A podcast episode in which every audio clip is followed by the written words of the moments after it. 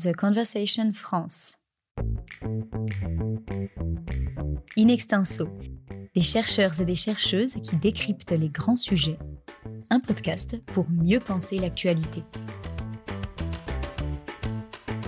Comment définir et mieux comprendre les rapports que nous entretenons avec le numérique et ses outils?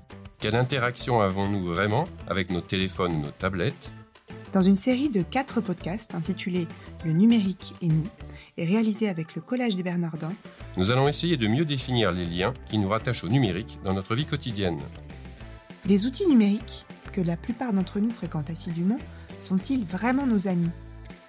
En provoquant une forme d'addiction, souvent associée à des frustrations, ils sont source d'inquiétude, de culpabilité ou même d'agitation.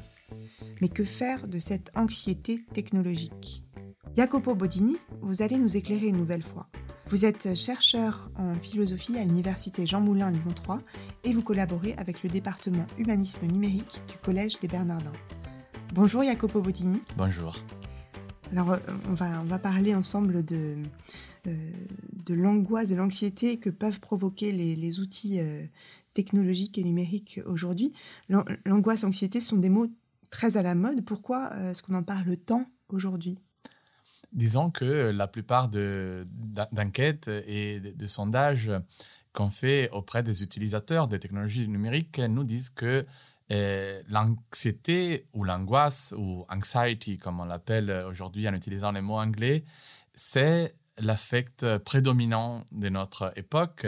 Il y a une vague d'anxiété, elle monte euh, toujours plus par rapport euh, aux, sondages aux enquêtes précédentes. Et il semblerait que notre relation avec euh, les médias numériques serait à la base de cette vague d'anxiété. On lui, on lui attribue un peu tous les, tous les mots.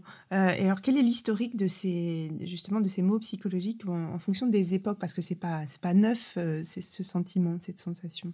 Oui, c'est sûr que on a toujours euh, eu la nécessité, on le voit en ce moment avec la Covid, la, nécessité d'un côté, la tendance de l'autre à associer des maladies à des époques.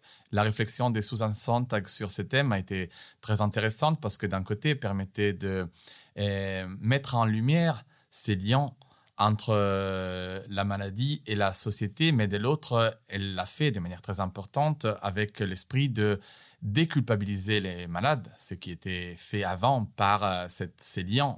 On, avait la tendance à euh, culpabiliser les malades. Les discours de la maladie étaient toujours un discours de, honte qui cherchait toujours à mettre en évidence des comportements qui n'étaient pas bien chez la personne qui, qui était devenue malade. Donc, par exemple, elle montre comment la tuberculose ou les cancers ont été associés avec cette, une, prétendue incapacité de s'exprimer, de faire sortir de soi-même euh, des personnes qui après sont tombées malades.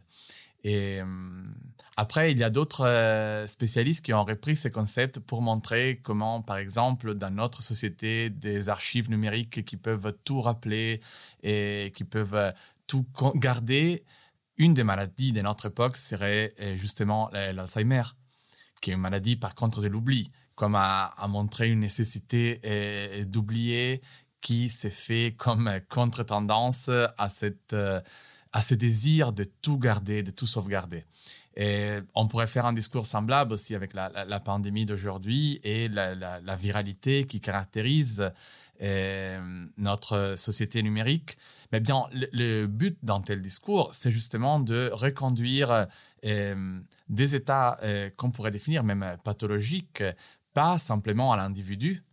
Et ainsi faisant, on, je pense, j'espère, on rejoint aussi le but de, des syntaxes de ne pas culpabiliser l'individu, de ne pas ramener la maladie à une singularité, mais justement d'aller voir des processus sociaux qui sont derrière. Oui, donc en fait, euh, ces, angoisses, cette anxiété, elles procèdent plutôt d'un système ou d'une, euh, social, et euh, il ne s'agit pas de créer une double peine pour les personnes qui en seraient affectées, qui en souffriraient, mais plutôt de comprendre ce qui peut collectivement mener à ce genre d'état. Absolument. Vous faites une distinction entre angoisse, qui serait connotée un peu plus positivement que euh, l'anxiété. Est-ce que vous pouvez nous en dire un peu plus? Avec plaisir. Il s'agit d'une distinction euh, un peu philosophique, on pourrait dire. en tant que philosophe, j'ai dû remarquer que, en effet, l'angoisse est une euh, émotion, en effet, qui est privilégiée au cours de l'histoire de la philosophie. Ce qui est rare parce que d'habitude les philosophes n'aiment pas trop les émotions, surtout euh, disons après Descartes. Et, euh, et par contre, l'angoisse semble garder un certain privilège en tant qu'émotion positive. Pourquoi? Parce qu'elle a la tendance à coïncider avec ce que la philosophie appelle l'interrogatif ontologique euh, existentiel, l'interrogatif sur l'être. Donc, euh, chez Heidegger, par exemple, l'angoisse est l'émotion qui décrit l'ouverture problématisante du sujet à la question ontique, ontologique, à la question de l'être. Et donc la possibilité de réfléchir sur l'être se situe justement dans ces sentiments d'angoisse. Mais l'angoisse, elle est très importante aussi dans la réflexion d'autres euh, penseurs. Je pense à Kierkegaard, où l'angoisse est en relation avec la liberté. Je pense à Sartre, où l'angoisse est posée dans une relation euh, dialectique avec la responsabilité. Et je pense à la psychanalyse, par exemple à, Freud ou Lacan, où les désirs et les manques entretiennent une relation fondamentale aussi avec ces, émotions de l'angoisse. Donc, je dirais qu'il y a une sorte de privilège philosophique de l'angoisse. L'angoisse serait l'émotion qui nous mène à penser, qui nous force à penser. Et par contre, aujourd'hui, il y a un privilège par rapport à la question de l'anxiété qui est de tout autre signe. On ne connote pas positivement l'anxiété, on a plutôt la tendance à lui donner une connotation pathologique. On ne pense pas que de cette anxiété qui vient des réseaux sociaux, on puisse arriver à élaborer une pensée, à se questionner sur nous-mêmes. Donc, euh, d'un côté, hmm, ce que je chercherais à faire aujourd'hui, ce serait de montrer pourquoi on pense ça, pourquoi on lui donne une connotation négative, et de l'autre, ce que j'aimerais faire, ce serait aussi d'essayer de voir si on peut donner une connotation, je ne dis pas positive, mais on peut situer dans cette émotion d'anxiété et dans la possibilité de la entre guillemets, de la soigner, de s'en prendre soin, je dirais mieux que la soigner, parce que je ne veux pas non plus rentrer dans, une, euh, dans un discours de pathologisation excessive, mais en se prenant soin de cette anxiété, en la déconstruisant, voir si euh, on peut développer une pensée à partir de, de ça. Vous écoutez In Extenso, le podcast qui donne la parole à la recherche c'est vrai qu'on entretient un rapport assez ambivalent aux réseaux sociaux, euh, puisque d'un côté, nous sommes nombreux et nombreux à, ressentir une, attirance irrépressible pour, euh, pour voilà, ce scroll infini, et euh, de l'autre, ça produit inévitablement une énorme frustration. Finalement, pourquoi ce, ce rapport ambivalent? Je dirais que les médias numériques les réseaux sociaux en particulier fonctionnent c'est très célèbre avec cette euh, dynamique euh, des gens, disons, de euh, accrochage. On est accroché à ces médias, on est invité à les utiliser toujours plus.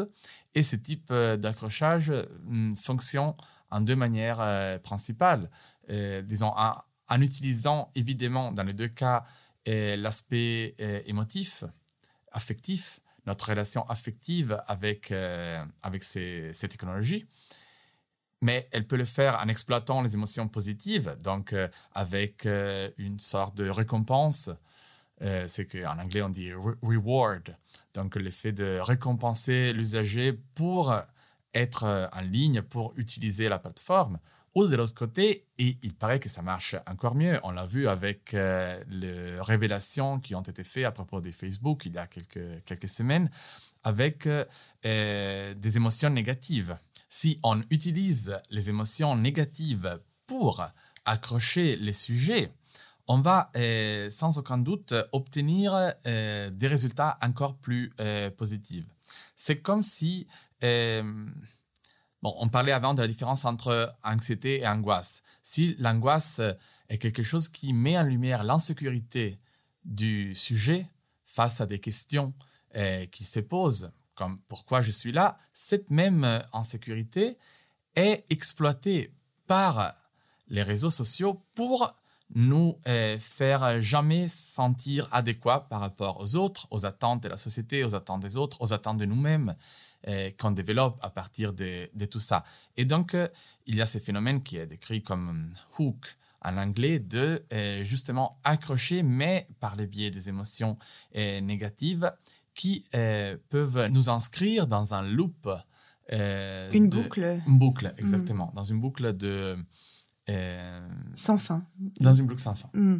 Et, euh, si je me fais un peu l'avocat du diable, l'avocate, mm. soyons inclusifs, euh, cette façon de, de, baigner finalement toujours dans les émotions, est-ce que ce n'était pas justement la mort de la pensée? Si on en revient à, ce que vous expliquiez sur la philosophie qui, qui n'aime pas beaucoup les émotions.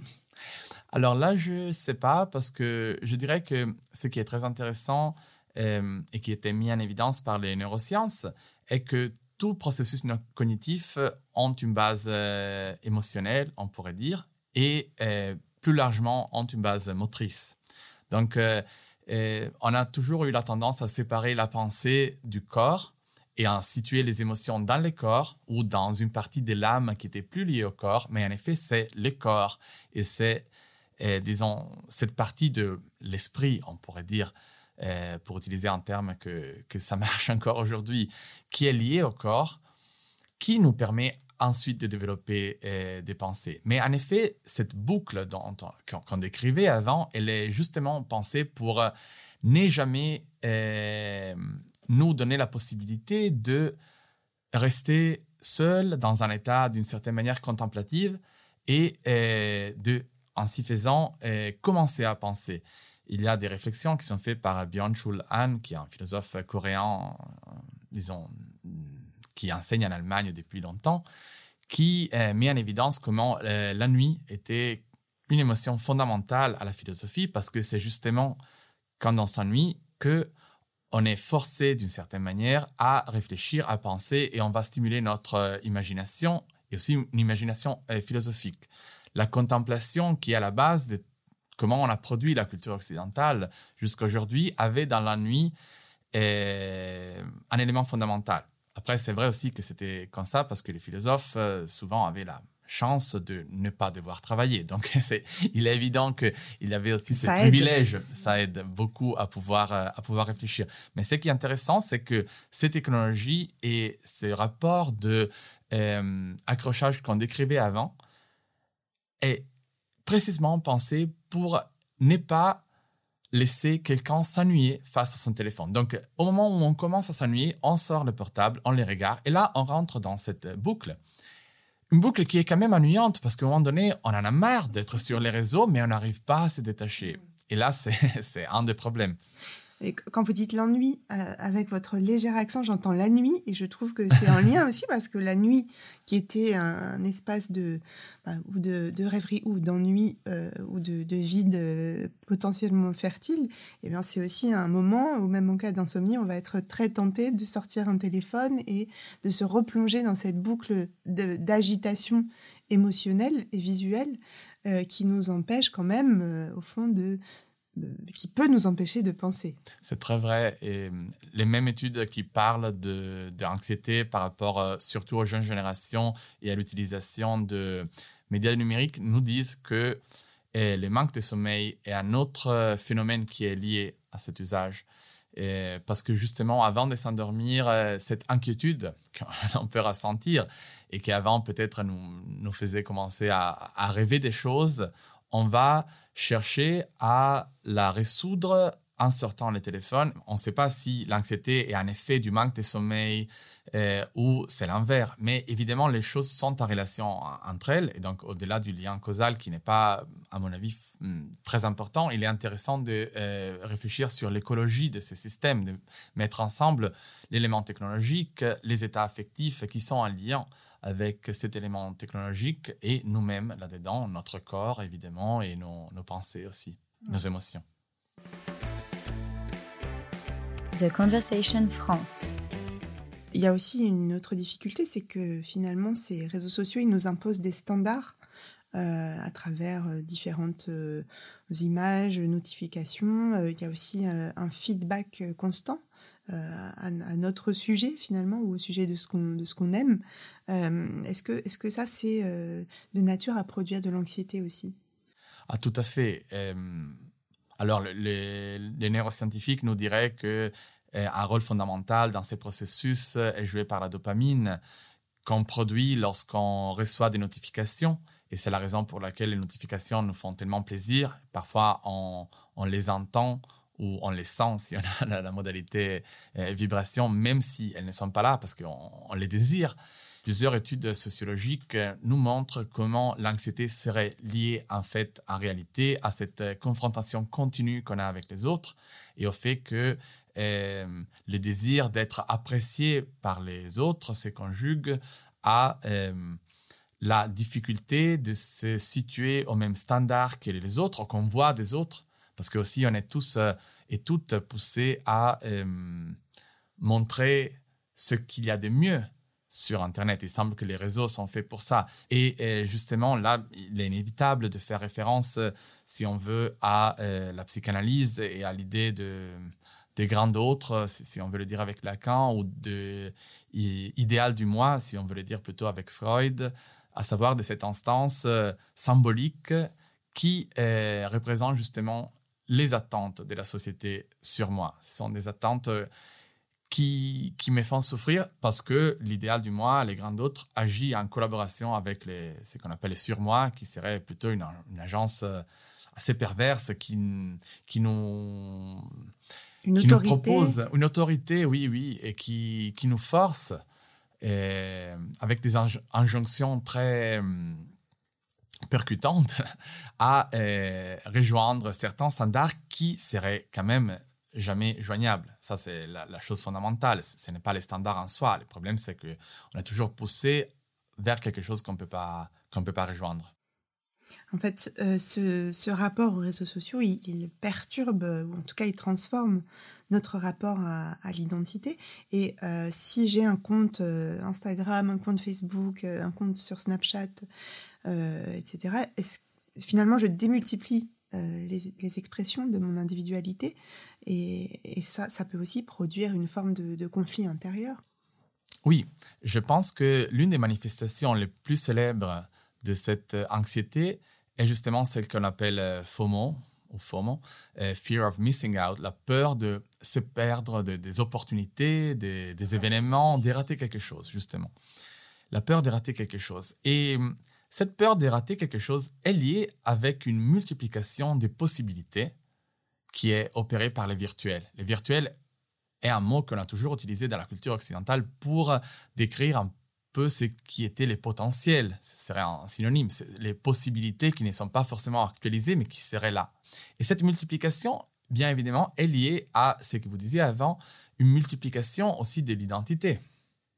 Parce que eh, on est engagé sur plusieurs plateformes avec euh, plusieurs profils qui eh, nous euh, qui nous demande de s'engager dans des relations avec des modalités spécifiques, parce que chaque relation est d'une certaine manière euh, décrite, les modalités de chaque relation sont décrites par la technologie ou la plateforme ou l'interface qu'on utilise. Parfois, on interagit avec la même personne, par exemple, à travers des réseaux sociaux différents, et l'interaction est tout à fait différente. Si on commence à, interagir plutôt par photo, ça peut passer par Instagram ou juste par réaction, mais après, si un dialogue commence, on préfère passer sur WhatsApp, par exemple. Et l'autre aspect est aussi euh, justement lié au fait que euh, on peut interagir avec plusieurs personnes en même temps, ce qu'on ne peut pas faire pendant un dialogue, une discussion. On est forcé de parler avec deux, trois, quatre, même dix souvent, mais là, on peut vraiment en même temps euh, entretenir des relations très différentes, avec des modalités très différentes, avec beaucoup de monde. Et cette chose est difficile à gérer. Elle n'est pas. Moi, je ne pense pas que ce soit, entre guillemets, contre nature. Je pense que l'être humain, il, il développe toujours plusieurs relations et que l'identité est le résultat de ces relations, mais il est évident que là, ça devient difficile. À savoir, quand on a commencé à utiliser Internet, on avait l'impression qu'Internet, c'était un peu comme une, une deuxième réalité. Au moment donné, un des de sites les plus en vogue était euh, Second Life, qui avait dans le nom le fait que Internet était un monde parallèle. On ne donnait pas notre nom sur Internet, on avait un peu peur. Par contre, aujourd'hui, on a vu, et, la, la, pandémie a accéléré encore plus ce processus de euh, création d'une identité qui couple l'identité virtuelle et l'identité physique. Et donc, si d'un côté, les technologies multiplient l'identité, de l'autre, les logiques qui gouvernent les technologies nous forcent à rester dans une seule identité qui couple l'identité virtuelle et l'identité physique. Et cette tension entre les deux, je pense, qui est vraiment à la base de, l'anxiété. Alors peut-être pour, euh, conclure, comment, euh, comment résoudre ces tensions Entre la possibilité de plusieurs euh, individuations, de plusieurs identités, et l'effet d'être ramené à une seule, est exactement la même dynamique qui, pour le philosophe français Gilbert Simondon, est à la base de l'angoisse. Et là, on revient, on, fait une boucle, boucle. Mm. Exactement. Pourquoi? Parce que il dit l'angoisse est cette émotion qui se présente dans les sujets lorsque il réalise euh, qu'il a, lui, il appelle une charge pré-individuelle. Mais qu'est-ce que c'est cette charge pré-individuelle? C'est il a des potentialités qui, même bien au-delà de son individuation, donc de ce qui en fait il est en train de réaliser, elles vont rester toujours, elles vont l'accompagner toujours. Et donc, il y, a, il y a toujours du virtuel, il y a toujours des de potentialités qui pourraient être actualisées. Et les sujets qui souffrent d'angoisse est quelqu'un qui pense de devoir résoudre cette charge pré-individuelle, ces potentialités, seulement dans son individualité, dans soi-même. Donc, il ne sort pas de soi-même. Et ça devient trop. Et donc, ça Hmm, cause de l'angoisse. Donc c'est intéressant parce que le philosophe, et le, philosophe Simondon ne donne pas un privilège positif à l'angoisse, mais il dit non. Le problème de l'angoisse, c'est on reste renfermé sur soi-même.